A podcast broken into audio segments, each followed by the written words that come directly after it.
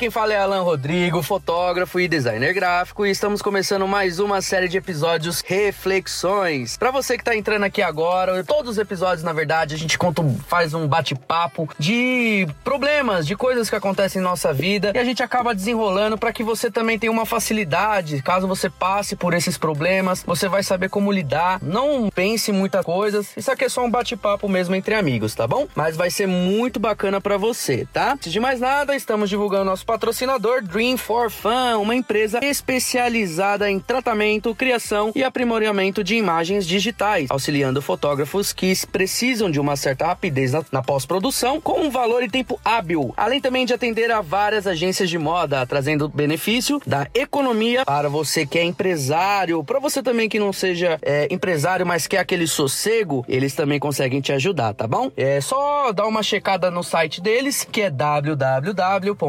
www.dreamforfun.com.br. Dá uma acessada lá que vocês vão entender melhor sobre tudo, tá? Vamos lá, hoje o episódio vai ser um pouco diferenciado, tá? Eu tô trazendo uma pessoa aqui, um convidado. Normalmente os nossos episódios não vêm com convidados, né? E assim, a, o tema hoje vai ser um tema muito bacana, creio que vai ser muito, assim, é produtivo que a gente vai falar hoje. E além de ser produtivo, você vai ter uma visão um pouco diferente de pessoas semelhantes, porém que tiveram caminhadas diferenciadas e chegaram ao sucesso, tá? Então a gente vai ter uma conversa muito bacana. Nosso tema é carreira ou consequência. Escolhe seu lado aí. Vamos pra vinheta, um, dois, três e vai!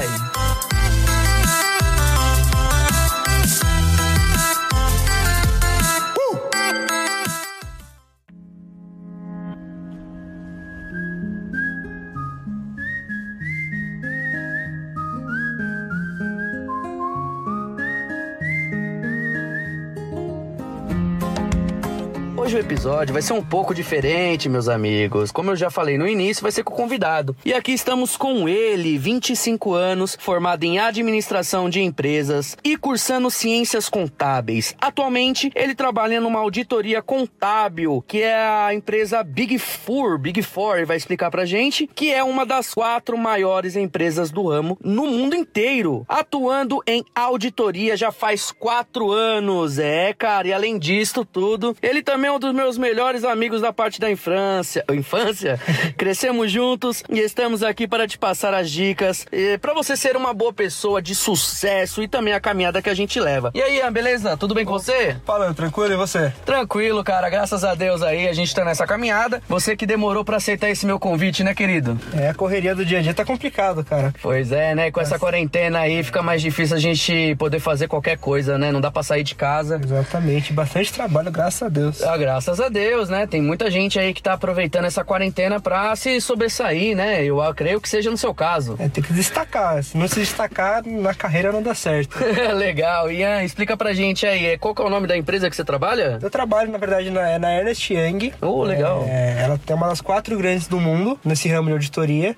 E sempre assim, quando eu comecei a trabalhar com auditoria, eu trabalhei com empresas menores e sempre foi meu foco. Sempre almejei estar em uma das melhores. Oh, legal. Fala, concursou isso, fez a faculdade, fez tudo do gênero, né? Faculdade, estudei. Fiz alguns outros processos seletivos em outras empresas também de, de portes maiores para entender como que é esse universo para conseguir me preparar para chegar lá. Mas você teve algum choque assim na sua vida que você falou, meu, vai, você com 10 anos de idade, jogando futebol igual a gente jogava, como goleiro, e falou, quer saber? Eu acho que eu vou falar numa audiência. Pô, cara, na verdade, é, a auditoria ela caiu para mim como é, o nosso tema hoje é carreira ou consequência. Acho que a auditoria foi para mim mais uma consequência do que uma carreira. Pô, legal. É, e hoje eu trilho a carreira, mas por conta da consequência.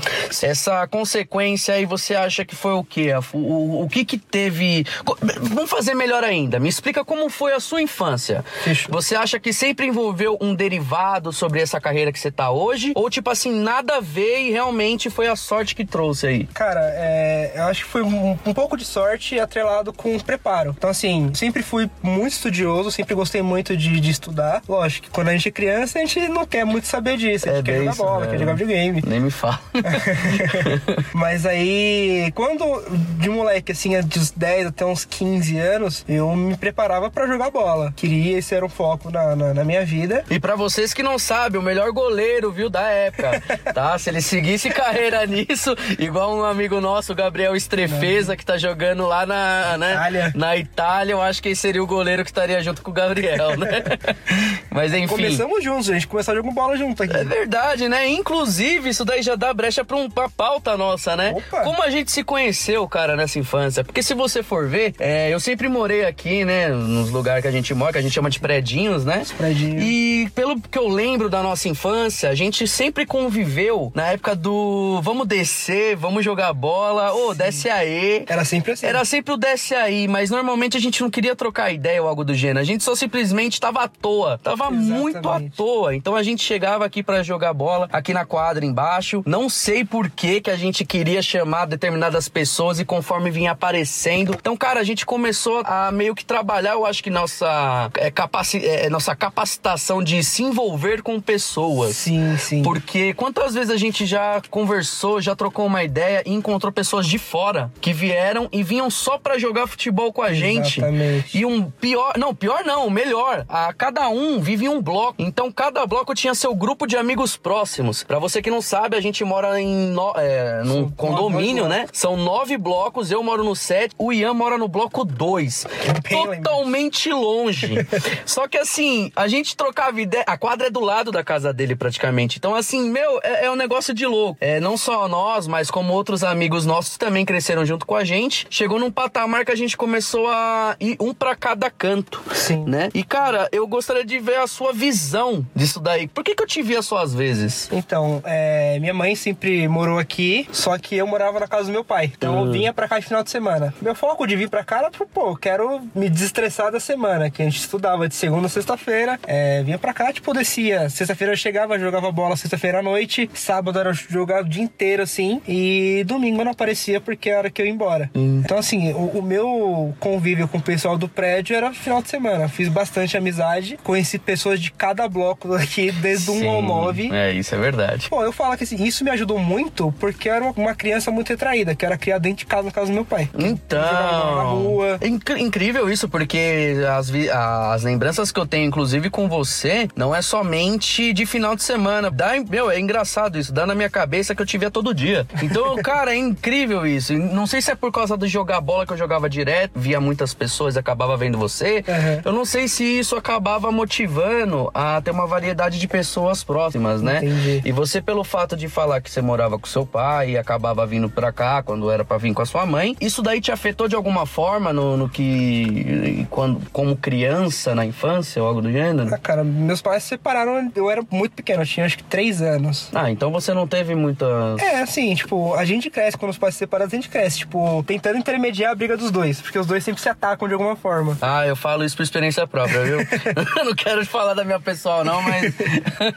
Acho que cada pedaço da, da tua infância, da tua vida, vai te ajudando a Cada pedaço é como se fosse um quebra-cabeça. É, exatamente. Você vai te juntando ajudando e a- vai moldando você. Exatamente, Né? vai te ajudando a criar meio que um- uma certa, como posso dizer, uma habilidade pra tua vida, não, não só profissional, mas na vida no geral. Por exemplo, meus pais eles brigam desde sempre. Isso me ajudou a ser intermediador de treta. Pô, legal. Isso realmente é um foco muito bacana, que é uma visão que eu nunca tinha visto, né? Exatamente. Tipo, uma coisa que sim, eu, eu hoje eu me considero uma pessoa tão tranquila que eu não gosto de brigar, mas gosto de intermediar. Gosto, tipo, ah, quando é pra apresentar opinião, eu tenho minhas opiniões, mas eu sempre gosto de ouvir a opinião das pessoas. Porque, tipo, eu não, não trato a minha realidade como a, a única verdade possível no mundo. Sim, e isso isso, é me ajudou importante. bastante. Porque meu pai ele tinha uma visão da minha mãe, minha mãe tinha uma visão do meu pai, então eu tive que juntar esses dois no, no liquidificador e bater e sair umas- as verdades de cada um. Pô, é legal saber isso de você, porque assim, ó, todo mundo passa problemas, né? Sim, sim. É, eu também tenho meus problemas pessoais, só que eu, vi- eu sou um cara um pouco diferente de você. Você é intermediador, eu já sou extremista. É. Só que assim, o engraçado é que com pautas específicas extremistas, eu não sou tão assim. Uhum. Então aquilo que eu tenho um foco exato de que eu tô certo, eu sou mais calmo. Entendi. Né? Você, pelo visto, quando. Não pelo visto, mas eu acho que na conversa que você age, você tem o seu pensamento, mas ao mesmo tempo você gosta de ouvir o pensamento do outro, pra também chegar na sua conclusão, pra ver se bate com a sua conclusão, Exatamente. ou se é inferior ou superior, dane-se. Você só quer entender por quê. Exatamente. Digamos que isso aí é uma forma de, cre- de conhecimento, né? Exatamente. E é engraçado isso, gente, porque o conhecimento, ele realmente ele chega do nada. Se é, como a gente até trocou ideia aqui da infância, que a gente acabou se conhecendo, jogando futebol na quadra, a gente acabou tomando, a gente tinha, tipo, os nossos próprios convívios, tinha as mesmas amizades, mas muitos de nós chegou em patamares completamente diferentes. Então vamos te explicar uma coisa assim, eu sempre estudei numa escola pública. Na escola pública, meu, não é a mesma coisa, gente, vocês me perdoem perdoa do que uma particular. A particular você é obrigado a estudar mesmo. E se você não for, o seu pai, sua mãe, dá total liberdade pra escola meio tipo te punir da forma que for necessária, porque eles estão pagando. Exatamente. Então, assim, você é obrigado a gostar. Na pública, ninguém tá nem aí com nada. Então, é onde você acha aquelas pérolas. Porque mesmo a pessoa numa escola pública, e às vezes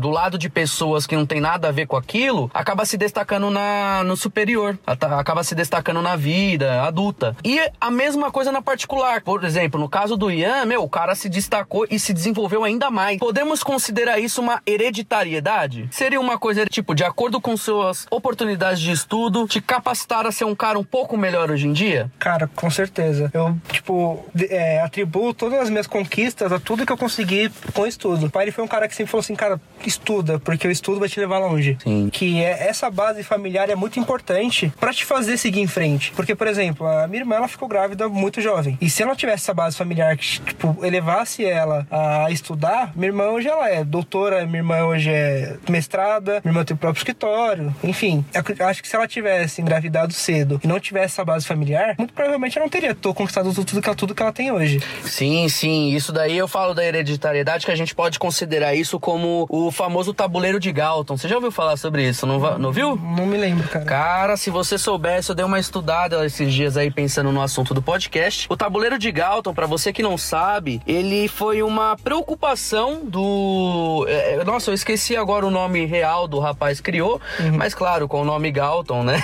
Só pesquisar aí que você vai saber, né? Que foi lá no século XVIII, onde ele era como se fosse um pensador do século e ele queria entender melhor como que funcionava o mundo. Por que, que as pessoas estavam num patamar muito igualado, onde outras pessoas estavam acima e outras abaixo? Por que que isso acontecia? Será que isso daí era o genes? Será que era a forma da sociedade pensar? Ele fez um estudo e criou um tabuleiro. Esse tabuleiro ele era dividido em diversos é, obstáculos que eles davam 50% de chance de você ir para direita, 50% de chance de você ir para esquerda. Isso é organizado, né, entrelaçado entre eles. E lá embaixo tinha canaletas, onde elas distinguiam aonde aquela bolinha podia cair. E cara, isso daí é muito interessante porque nesse estudo, se você variar de acordo com, vamos considerar a sociedade, se você vem pro lado pobre de uma sociedade que não tem é, a capacidade de estudar, não tem é, os não os benefícios, mas o bônus de ter uma vida um pouco melhor, ele ia pro lado esquerdo. Conforme caía essas bolinhas que tinham oportunidade de 50% em cada lado, é, é incrível isso. Todo mundo que tava um pouco nas extremidades, eles tinham muito mais facilidade de se manter na extremidade do que eles avançarem. Ou seja, quem tava lá na parte de baixo, realmente, se você não estuda, se você não vê a bonificação que a vida te dá, as oportunidades, você acaba se mantendo na mesma linha que a sua família já sempre foi. Ou seja, se você é pobre e você não estudou, cara, você vai se manter na mesma linha que a sua família mesmo te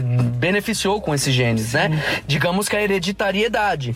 E o que é engraçado, ele colocou que quando você está no, no intermédio entre pessoas pobres e pessoas ricas, realmente você vai se manter como uma pessoa média. Ou seja, se você tá rico, cara, a capacidade, é- é- é- a chance de você ser pobre é muito, é muito difícil. Você teria que passar por diversas, eh, diversos tipos de opções, é, de, eh, digamos de, de, de falhas na sua vida, de opções erradas que você seguiu, para se você se transformar numa pessoa inferior. Aí o que que acontece? A gente pode considerar isso realmente uma hereditariedade, fatos específicos, né? É um estudo, é uma teoria. Mas o que que a gente gosta de passar para vocês é o seguinte: eu e o Ian, a gente teve uma hereditariedade, sim, porém a gente teve o mesmo caminho focado, seguindo vidas diferentes. Eu, graças a Deus, eu sou um empresário aí, eu tenho meus estudos, passei por coisas boas, pela hereditariedade da minha família, que sim, possuíam coisas boas. Porém, eu passei essa hereditariedade do passado porque eu tive um estudo abrangente. Eu sempre estudei mais sobre isso. Então hoje, graças a Deus, eu posso considerar uma pessoa de sucesso. O Ian, mesma coisa. Ele vendo que ele já estava numa base boa, ele estudou ainda mais. E creio que ele tenha estudado muito mais do que eu para ter a capacidade de entrar em uma das melhores empresas. Eu não. Eu tive apenas a capacidade de montar uma empresa. Ou seja, de ser autônomo. Não me preocupar com dinheiro. Cara, são visões totalmente diferenciadas, porém não deixam de ser sucesso. E é isso que você tem que ter na sua cabeça quando você desenrola um assunto, quando você fala sobre vários tipos de coisa, viu, galera? É muito engraçado isso. E pra comunicar, né? Pra passar pros outros, eu acho que tá passando muita coisa na sua cabeça agora, né? Exatamente, cara. Acho que essa coisa que você falou. Tem até uma música antigamente que fala que o rico cada vez fica mais rico e o pobre cada vez fica mais pobre. Exato. Porque acho que assim, é, as visões que as pessoas têm, é, de acordo com, com o convívio que, ela, que elas, né, que elas estão ali todo dia, pá, se eu tô numa sociedade pobre, às vezes eu penso que eu tenho que, né, ou quero sair daquilo, só que não tenho as oportunidades de fazer aquilo, mas se eu corro atrás, eu consigo. Exato. Eu acho que Exatamente. muita gente que, que, que cresceu junto com a gente hoje, é, hoje não, né? Do passado pra hoje, tiveram essa, essas visões. Por exemplo, a gente tem hoje o Giovanni que mora na Europa. Putz, o Giovanni, eu também. tem É. O próprio Gabriel que a gente falou no começo da entrevista aí, que, pô, ele era um moleque que jogava bola todo dia aqui, conquistou o sonho dele de ser jogador e mora também na Europa. É até engraçado isso, né? Porque assim, o foco dele não foi o mesmo que o nosso. Ele não teve aquele estudo, tipo assim, de sociedade, design e tal. O dele foi realmente no futebol. Exatamente. Desde os seis anos de idade. Eu Acho que assim, você ap- aprimora uma, um dom que você tem. Sim, exatamente. Uma coisa que você nasce com aquilo, só que se você não, não aprimorar, você não, não cresce naquela carreira. E a gente falou, é consequência ou, ou carreira. Então a carreira ela te, te é imposta, te é apresentada. E assim, ou você se prepara pra fazer aquilo, ou você larga de lado e fazer uma coisa que você nunca nasceu pra fazer aquilo. É verdade, é engraçado a gente até falar sobre isso, porque assim, é, eu nunca pensei em ser fotógrafo, eu nunca pensei em ser editor, eu nunca pensei em trabalhar nada nessa. é, em nada dessa área. Eu simplesmente queria trabalhar com computador. É, é, é engraçado isso, eu queria trabalhar com conserto de computador, cara. Eu queria montar hardware e tal. Brincava com isso antigamente. Sim, eu sempre go- muito nessa. Sempre questão. gostei de tecnologia. E olha que engraçado, cara, pelo derivado da vida, eu acabei trabalhando com computador também. Só que assim, com a parte de software. Então eu não deixei de gostar daquilo que eu gostava, mas eu segui um, um ciclo diferente. E assim, é, eu tive, eu acho que as escolhas certas na minha vida. É onde a gente entra na pauta de brigas, né, de infância, Sim, sim. consequências, que é aquilo lá. Será que a decisão que você toma hoje é a certa pra depois? Você não sabe. Mas assim, caramba, você acha que tem algum ponto da sua vida que você falou, puta, se eu não tivesse brigado, Você não teria chegado. eu acho que eu não tô cheguei onde eu tô hoje. Ah, mano, por que, que eu não desviei aquele soco? É tipo isso, sabe? O que, que você acha sobre isso, cara? Cara, eu acho que assim, a, a, a vida a gente tem que sempre olhar depois de um tempo que você passa daquilo, você olha sempre como espectador. Então você começa a olhar pro teu passado e ver onde você tá hoje e ver que é tudo consequência de, de, de opções que você teve no passado. Tá conversando com, com outro amigo esses dias, cada caminho que eu tomei na minha vida me fez chegar onde eu tô hoje. Então, assim, é, por exemplo, quando eu saí da escola, eu não sabia o que queria fazer. É a mesma coisa, eu. Aí eu falei, "Porra, Ninguém mano, sabe o que quer fazer. sei o que eu quero fazer da minha vida. Aí, família falou assim, pô, engenharia tá dando dinheiro. Eu falei, mas acho que eu vou fazer engenharia. Fui e comecei a fazer engenharia civil na, na Universidade de São Judas. É, meu pai sempre bancando ali, né? E lá eu conheci um amigo meu. É um benefício que você tem da hereditariedade que eu não tive, mas tudo bem. Aí tem um amigo meu que eu conheci na faculdade, na, na, na São Judas, foi o Gustavo. A gente ficou muito brother, a gente é muito brother até hoje. Quando deu o oitavo mês de faculdade, eu falei, mano, não tô aguentando mais, não é o que eu quero fazer, não é o que eu me vejo fazendo no futuro. É a mesma coisa que aconteceu E- comigo, cara. Que engraçado isso. Porra, é tipo, meu pai virou pra mim e falou, mano, você é meu filho, não sei o que. Deu aquela treta no, quando o pai te É porque paga. assim, ele tem uma. Ele acredita em você pra seguir o mesmo passo que pra ele deu certo. É, é, meu pai, ele, ele é advogado e tal, então assim, Então- ele virou, tipo, pra ele, ele fez a primeira a faculdade que surgiu pra ele, ele fez. Meu pai trabalhava como contador no passado, foi pra, pro direito. Não sabe como, é algo da vida dele, Ele né? escolheu direito, hoje é um puta advogado no ramo trabalhista e tal. E quando eu escolhi a, o- a engenharia, foi, eu admito que foi 100% focado em dinheiro. Não foi falar, mano, eu gosto de engenharia. Aí eu fui, conheci o Gustavo, conheci, que é um cara hoje que, pô, me ajudou muito né, na carreira que eu tô hoje. E aí eu saí da faculdade com o oitavo mês, todas essas brigas todas. E no ano seguinte, meu pai falou, você vai ficar parado. Eu Falei, tranquilo, eu vou fazer administração. Já tinha feito técnico. Mas esse parado que ele diria, disse é tipo assim, eu vou parar de bancar algo com você. Não, de, de não estudar. Meu pai sempre falou assim: não quer fazer engenharia? Tipo, me decepciona porque eu paguei É, ah, 10 então vou- parcelas de mil É reais. como se fosse uma punição pra você pensar no seu é o cantinho. É o Foram- cantinho com Foram chapéu 10 de mil reais pagos ali. Entendi, Que, entendi. que não voltaram nunca mais. Entendi. Mas assim, você não vai ficar sem estudar. Porque filho meu, sempre criei nessa rede, tipo, você precisa estudar pra conquistar o teu espaço. Pô, legal, bacana. Aí no ano seguinte falei, não, tranquilo. Devia ser chato pra caramba, né? De, é Meu- com meu pai ódio, né? um Mas berço- é bom. Meu pai tem um berço. Meu pai, ele, ele fez. é, ele foi marinheiro, foi Uhum. da Marinha. Então, aquele, aquela rédea do exército, sabe? De, de ser militar. Tem, tem que Sei. acordar, tem que arrumar a cama, tem que ter um- sempre um, um script do dia. Sim, eu sei disso Então, daí. meu- meu Ter a meta, assim, a missão. foi- Exatamente. Aí ele falou, cara, você vai estudar. Ah, não, tranquilo. Aí me certifiquei de algumas coisas e fui fazer administração. Comecei a fazer administração e o Gustavo também desistiu da faculdade de engenharia.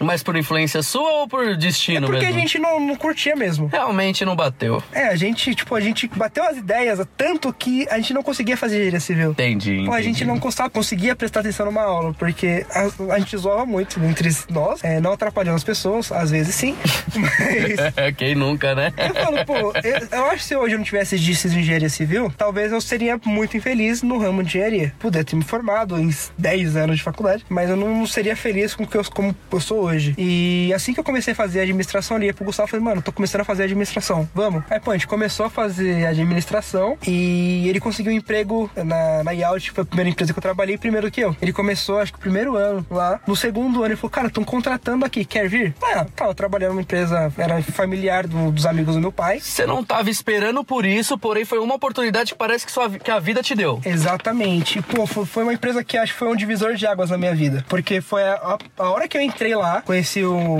cara que pô, me levou pra esse mundo, que foi o Ivo Cairrão. Cara, uns exemplos da minha vida. Vamos chamar ele aí então, mano.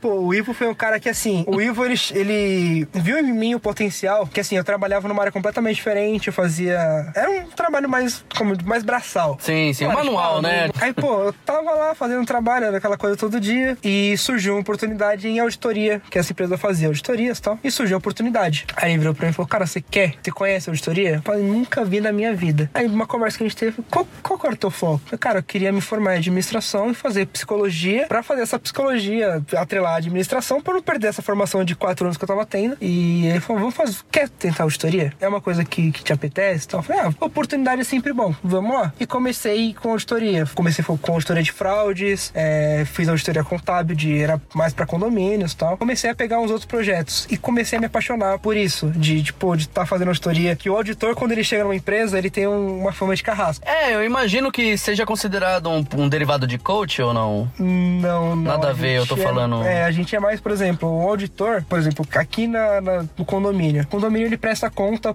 pra cada sócio, que é cada unidade do condomínio. Certo. Então, assim, a gente investe dinheiro no condomínio pro condomínio fa- fazer o pagamento tudo e melhorar a estrutura. Então, assim, cada condômino ele tem a oportunidade de entender o que tá acontecendo. Então, aí o síndico ele é o prestador de contas do, do condomínio. Aí, beleza, vem aquela pastinha com todas as, as dívidas do condomínio, tudo que ele pagou, tudo que ele recebeu e te mostra pro condomínio. A ideia do auditor é pegar dentro dessa, dessa, dessas análises se houve algum, alguma distorção de valor. Assim, a ideia do auditor não é pegar fraude, mas quando aparece a gente é obrigado a reportar. Mas assim, é ver se aquilo tá conforme Certo. dentro do razoável, se aquilo é, tá conforme. Então, a- o papel da auditoria é basicamente esse. A gente pegava os outros projetos, auditoria de fraude e tal, mas o, o foco da auditoria é justamente esse. E eu fui aprendendo a fazer auditoria. Certo. Foi quando me foi apresentado a definição de Big Four. São as quatro maiores do mundo, que é Ernst Young, a, KP, a KPMG, Deloitte, Price, PwC, que fica ali na, na Barra Funda. Aí ele me apresentou essa empresa e falou, cara, você tem potencial de chegar lá, porque você é um auditor que você pega fácil o que tá acontecendo e consegue é, se falar,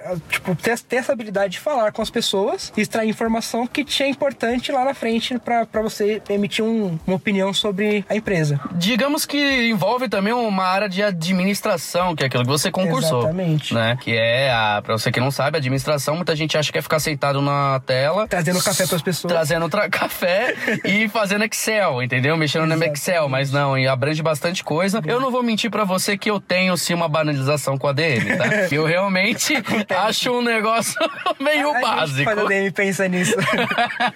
é engraçado isso. E, meu, é bacana. E, e aí você já tinha concluído? O que, que você. Eu tava no último ano de faculdade quando eu comecei, tanto que eu lembro que eu tinha que fazer uma viagem pra São José do Rio Preto, São José do Rio Preto, Uhum. numa segunda-feira. Pra fazer um projeto. E eu ia ter uma aula muito importante, que era uma revisão pra prova na semana seguinte. Aí mostrei a matéria pro ele falou: Cara, vai comigo no avião, vou te explicando isso. Você vai bombar melhor que se você tivesse com, com o professor na sala. Pô, a gente foi na, dentro do avião, ele foi me explicando as coisas. Cara, você teve uma aula grátis, é raríssima de achar. O Ivo, ele é um cara que eu falo, tipo, mano, ele é um cara incrível. Ele era um senhorzinho de idade já. Tinha trabalhado na, na Arthur Anderson, que é uma, era uma das empresas grandes, que quebrou é, no passado. Ele era sócio, aí é, quebrou, aí a Ernst Young comprou, ele foi um sócio da, da Ernst por um tempo, depois foi pra outras empresas, foi pra Deloitte e tal. Mas ele é cara com uma bagagem gigantesca, assim, que... E ele sempre, quando a gente trabalhava, é, ele tirava 15 minutos to- todos os dias pra gente tomar um café e conversar. Nossa, que bacana. Então ele é um cara que passava muita experiência de vida. Ele queria te ensinar, ele queria te envolver naquilo, né? Ele fala assim, cara, eu sei que eu não te pago o que você merece, mas eu te dou uma experiência de vida que você não vai ter nas empresas grandes. Poxa, isso daí é uma coisa muito bacana de se falar, porque assim, muita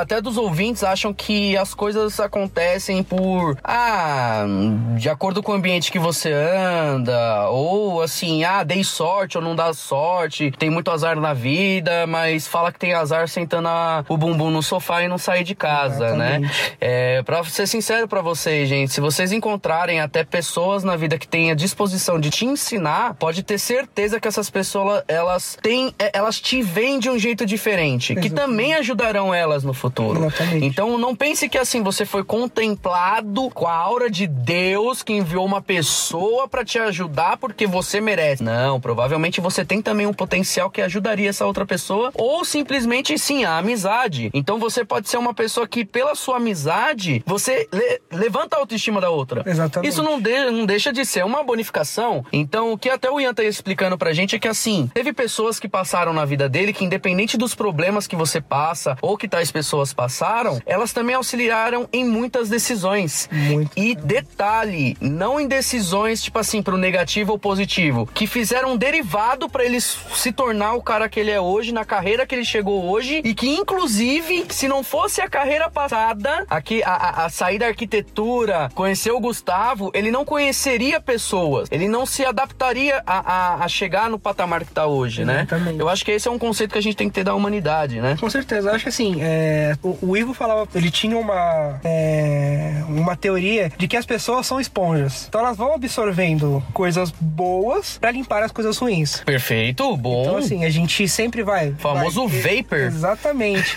quando, as, quando as coisas chegam pra gente, a gente consegue. A gente tem um discernimento do que é bom e do que é ruim. O que a gente vai tomar de decisão é aí que é o caminho, né? Que a gente vai trilhando. Que detalhe que a decisão que você toma nunca é a decisão certa. É a decisão que o seu coração decidiu. Quando você tem dois lados pra ir numa caminhada. Cara, você quer chegar em um determinado lugar, você olhando pra essas duas vielas, você vai ver qual que é o lugar que mais se assemelha com a caminhada que você quer. Exatamente. Não tem lógica você mudar completamente aquilo, exceto se você tem aquele famoso sexto sentido. O insight da coisa, o né? insight da coisa. Cara, isso é raríssimo de ter. Mas assim, não é negável. Muita gente hoje em dia che- chegou nesse patamar. Exatamente. Vamos falar, por exemplo, vai, eh, Steve Jobs. Cara, uma- um exemplo muito clássico: Pedro Álvares Cabral. Pedro Álvares Quando ele Cabral, saiu cara. De Portugal, ele queria chegar nas Índias. Exato. Chegou no Brasil. Do nada. Tinha índio. né? Mas, porém, é, mas ele tinha um sentido do que ele Pra queria. Portugal foi mais interessante chegar no Brasil, que era um povo, um povo menos. Que não era o Brasil na época, né? Que era um povo menos é, inteligente na época. Digamos, eles não tinham ainda chegado. É igual do- da teoria do Homo sapiens e o Homo erectus, É, ele conseguia, né? ele conseguia contor- contornar os índios pra conseguir extrair riqueza. É, a- a- o estudo, ele não tinha, é, é, ele não tinha um estudo mais abrangido. Exatamente. né? Então, quando o- os portugueses chegaram no Brasil, não era o foco deles, mas pra eles foram, foi perfeito. Sim, foi uma conseguiram conquista. extrair riqueza, conseguiram colonizar uma terra. É assim, a gente sofre com isso até hoje, sofremos com isso até hoje. É, Mas se infelizmente. gente voltar no passado, a gente vai entender o porquê disso. Vai entender, exatamente. E foi seguindo, que tanto é que a gente é totalmente igual a Portugal. Ali, com a nossa hereditariedade, a gente conseguiu virar uma das melhores potências que tem. Só que assim, eu falo potências, eu acho que é de local, de assim, é. é, De riqueza interna. De riqueza interna. Agora, trabalhar isso, ter o, É. o discernimento de trabalhar isso é. é, é Então, é aquela assunto. decisão errada que a gente toma, né? E, que cara, acaba uma trazendo. coisa que, que eu tenho pra mim, assim, de. de acho que de, de, de Plano de carreira? Não muito plano de carreira, acho que mais é, uma visão de vida. Eu acho que o acidente que ocorre no percurso de vida é mais importante pro crescimento pessoal do que você traçar uma carreira. Eu acredito nisso também, viu? Porque tanto é que esse acidente é, eu tive do, duas vezes na minha carreira, né? Como fotógrafo tal. Que um desses acidentes que eu tive foi quando eu estava na faculdade, simplesmente olhei aquilo lá e falei assim: Meu Deus do céu, o que eu estou fazendo aqui? então, assim, eu não tinha interesse nenhum naquilo, mas eu também não queria zoar. E é quando, tipo assim, eu precisava de dinheiro para pagar aquilo que eu não gostava. Sim. Foi quando eu conheci a empresa de fotografia, que eu não entendia nada de fotografia, nunca peguei numa câmera na minha vida, não sabia o que tinha que fazer. Só que, o que que acontecia? Eu trabalhando com, é, conhecendo essa pessoa que conhecia meu pai, que ou seja, teve influência particu é, particular com a, a positividade do meu pai, acabei conhecendo o dono dessa empresa, ele gostando do meu pai falou, poxa, peraí, o rapaz aqui é bom. Então, qualquer pessoa que ele me indicar, ou seja, o filho dele, meu Deus, peraí, eu acho que esse cara vai ser bom. Exatamente. Então, assim, foi uma hereditariedade que acabou me beneficiando, eu conheci outras pessoas, me envolvi naquilo e acabei sendo chamado para trabalhar interno. Então, olha como é que é a consequência da carreira, o, o, do traço. Os acidentes das coisas. Os né? acidentes. Eu tava. Eu precisava entrar na faculdade, que eu nem queria. Eu não queria faculdade, eu não queria nada, cara. Não queria nada. Só que assim, eu foquei, queria entrar na faculdade. Entrei numa faculdade que não era a que eu queria exatamente, porém é um derivado. Eu falei, ah, eu vou mexer de qualquer forma. Acabei tendo que entrar num trabalho para pagar a faculdade, que é o que eu não queria, e mudei completamente meu ramo. Então, cara, é incrível isso. É uma coisa, tipo, essa trajetória da onde você quer chegar, de tudo que você quer fazer, meu, nem você vai saber o que vai acontecer na sua vida. Exatamente. Né? É, Eu creio que até pro amigos nossos, né, Ian, que Uhum. a gente imaginou trajetórias, meu, tops, coisas bacanas, Sim. e eles acabaram seguindo uns outros lugares, né? Não É, sei cara, se assim, eles vão é- ouvir esse podcast. É. Eu espero que sim, porque vai ser muito bom pra eles. É, então, uma coisa que, que eu vejo, tipo, o, o acidente, quando ele acontece, é, quando a gente fala de na vida, assim, não exatamente o acidente que vai, né, te agride fisicamente. Sim, é, exatamente. quando, as- coisas acontecem, a gente tem, que nem a gente sempre falou durante esse podcast, é, sempre tem dois caminhos. Então, quando assim, a gente chega no, no fim do túnel e tem duas saídas, a gente pode tomar a saída da esquerda, tanto da direita. É assim, a gente nunca sabe o que tem lá na frente. E detalhe que a gente nem sabe escolher, porque a gente não sabe o que pode acontecer também. Exatamente. Então, sempre que aparecem as coisas, decisões na nossa vida, a gente realmente não sabe qual escolher. Exatamente. Porque a gente não pensa, ah, se eu escolher isso, pode ser que aconteça isso, isso, isso. Igual na série House of Cards, onde o cara já sabe tudo o que pode acontecer, né? Exatamente. Puta merda, assistem essa série, na moral. Tem tudo friamente calculado. Exatamente. E que nem você sabia. Você que tá olhando aquilo não tá entendendo. Então, assim, a vida também não vai ser desse jeito pra você, né? Vai aparecer coisas, decisões na sua vida apertadas. É nesse momento que você vai olhar e vai seguir o seu coração. Você vai falar: caramba, meu, poxa, eu não queria investir nisso, mas eu acho que vai ser o necessário. Muitas vezes pra ajudar com a sua família, ou porque você vai, digamos que você mora somente com, com, com um membro da sua família que tá doente. Vamos fazer assim: aparece uma oportunidade de emprego no exterior, né? Um exemplo. Cara, você não vai largar o seu parente doente pra ir no exterior. Porém, tem gente que larga. Isso são decisões. Exatamente. Então, assim, qual que é a certa? Não se sabe. Pode ser que esse cara que foi pro exterior, ele, tipo assim, vire um puta de um empresário Consiga levar o parente e, pra lá. e consiga levar o parente pra lá, ou então, né, não sabemos o pensamento dele, mas ele acaba, tipo, tomando uma decisão que o parente acaba morrendo, Exatamente. e ele lá, futuramente, com certeza, alguma coisa vai acontecer com ele, que é tudo. Desculpa, eu não, eu não sei se você acredita em fé. Acredito bastante. Eu não. Mas tem um pontinho que eu acredito que é assim, irmão, tudo que você faz tem uma consequência. Sim, além do retorno, né? É a lei do É retorno. uma Eu lei acredito. É a lei da vida, né? Exatamente. E é muito bacana a gente conversar isso, né? Vamos comerciais aqui rapidinho.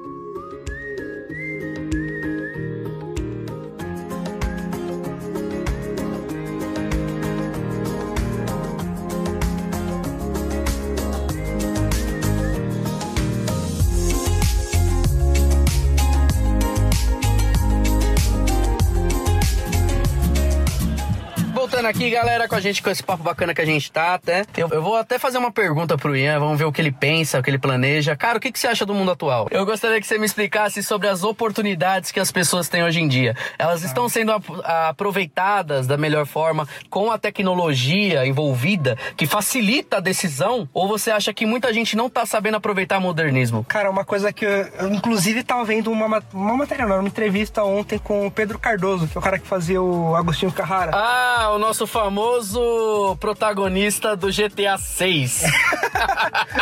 é, não, que... Foi uma coisa que ele falou ontem que eu tinha uma, uma ideia parecida, mas para mim que expandiu a visão. Que ele falou assim: se eu tenho uma oportunidade de, por exemplo, eu tenho um auxiliar administrativo. Hoje, para auxiliar administrativo, eu tenho milhões de pessoas capacitadas para exercer aquela função. E assim, eu tenho uma oportunidade para milhares de pessoas. Então, qualquer valor que eu pagar para aquela oportunidade, as pessoas vão aceitar. Sim. Elas estão desesperadas para assumir aquilo. Exatamente. Então, assim, eu acho que banalizar é uma palavra muito forte, mas eu aumentei a, a demanda para uma oferta. Então, eu posso pagar qualquer valor. Então, assim, gera desvalorização é, das oportunidades. Sim.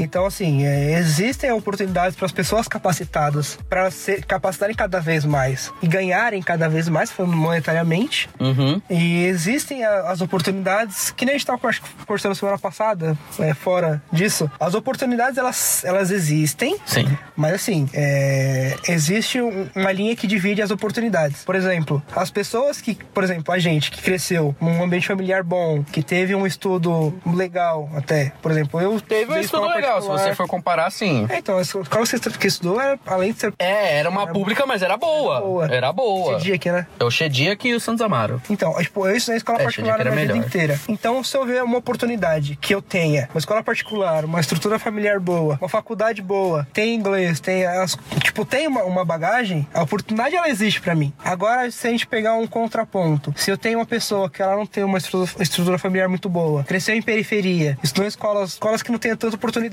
Diga, é, vamos botar eu assim. acho que ah, você começa a ver que ah, ah, as periferias, elas não têm tanto por- oportunidade no, no mundo corporativo mais de crescimento, porque existe muito preconceito ainda. Sim, sim. E, assim, essa desconstrução de preconceito, acho que é um- uma coisa que, que vai gerar mais oportunidades na frente. Acho que o mercado de trabalho, por mais que hoje ele tenha mudado alguns conceitos, ainda existem os pré-conceitos, que fazem a gente chegar nesses casos, ca- quase 14 milhões de desempregados. Sim, sim, sim. Eu acho que o Ian até deixou claro uma- um ponto aqui, que é o seguinte, gente, é, independente da classe social, algo do gênero, é, existem contrapontos de todo mundo, porém favorável, mais favoráveis para um, men, né, menos favoráveis para outros, óbvio que é o contrário. Só que assim, é muito difícil a gente lidar com preconceito tanto social quanto racial, tudo, tudo relacionado a preconceito é ruim hoje em dia.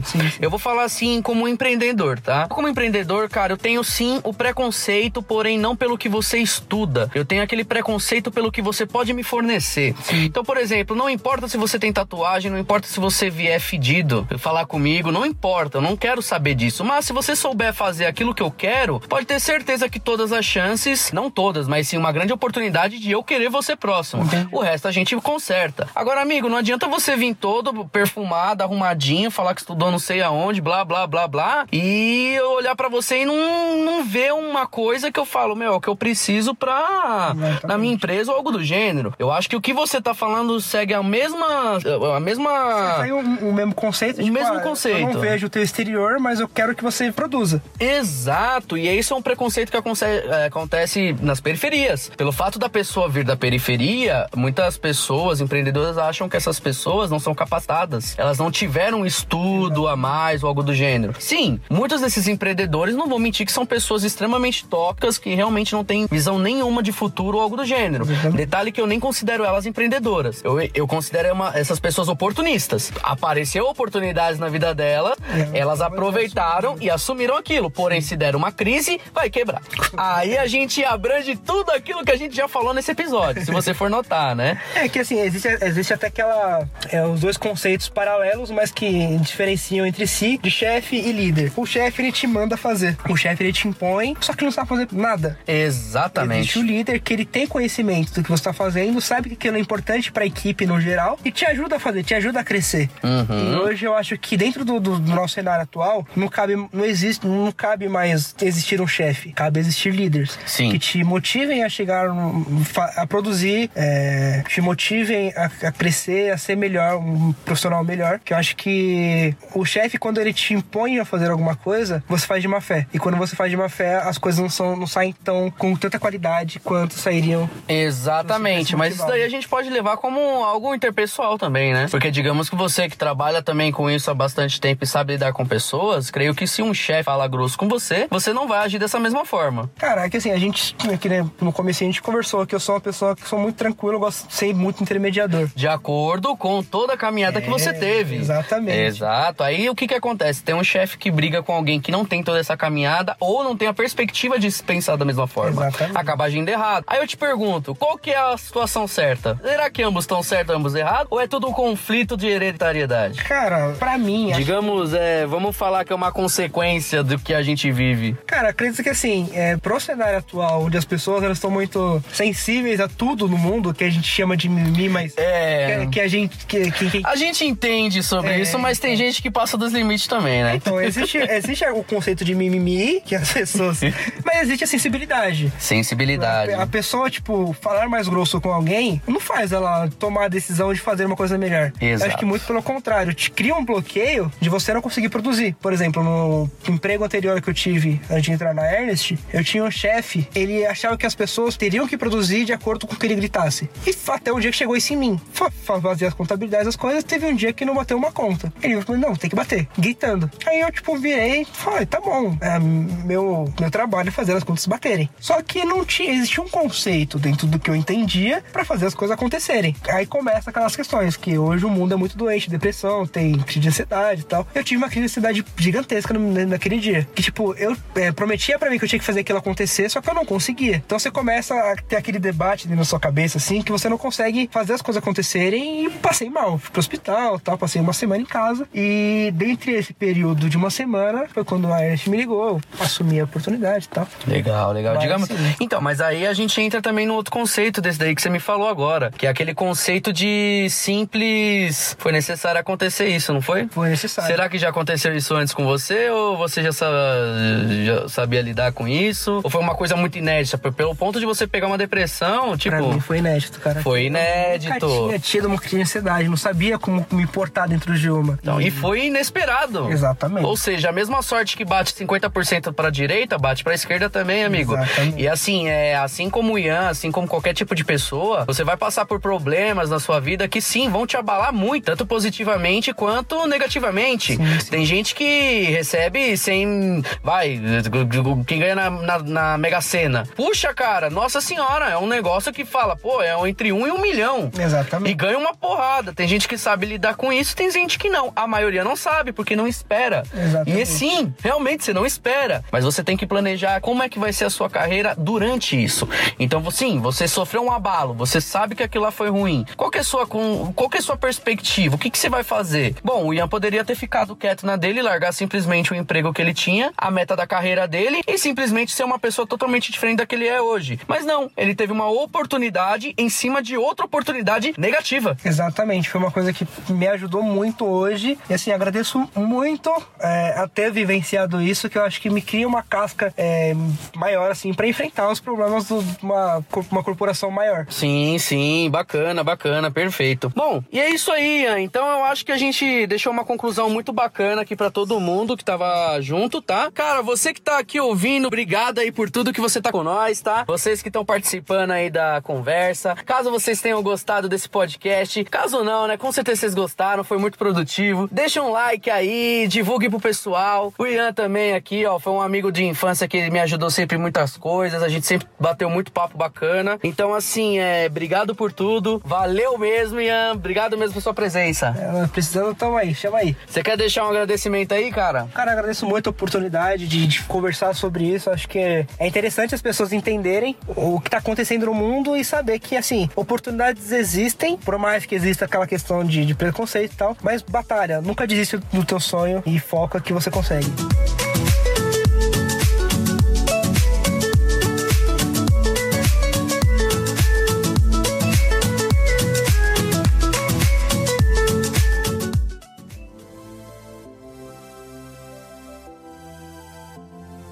Bacana então, gente. Lembrando muito mais, muito obrigado vocês por escutarem. Sempre lembre-se disso, gente, no sistema Reflexões. Gênio não é aquele que aprende somente com seu erro próprio, e sim com erro alheio, tá? Então foquem nisso. Muito obrigado para vocês que te escutaram hoje, tá? Esse foi nosso episódio com experiências formidáveis que podem te auxiliar a tomar decisões naquela hora de usar o dinheiro para algo ou também o conhecimento, tá? Reflita bem, um grande abraço e tchau!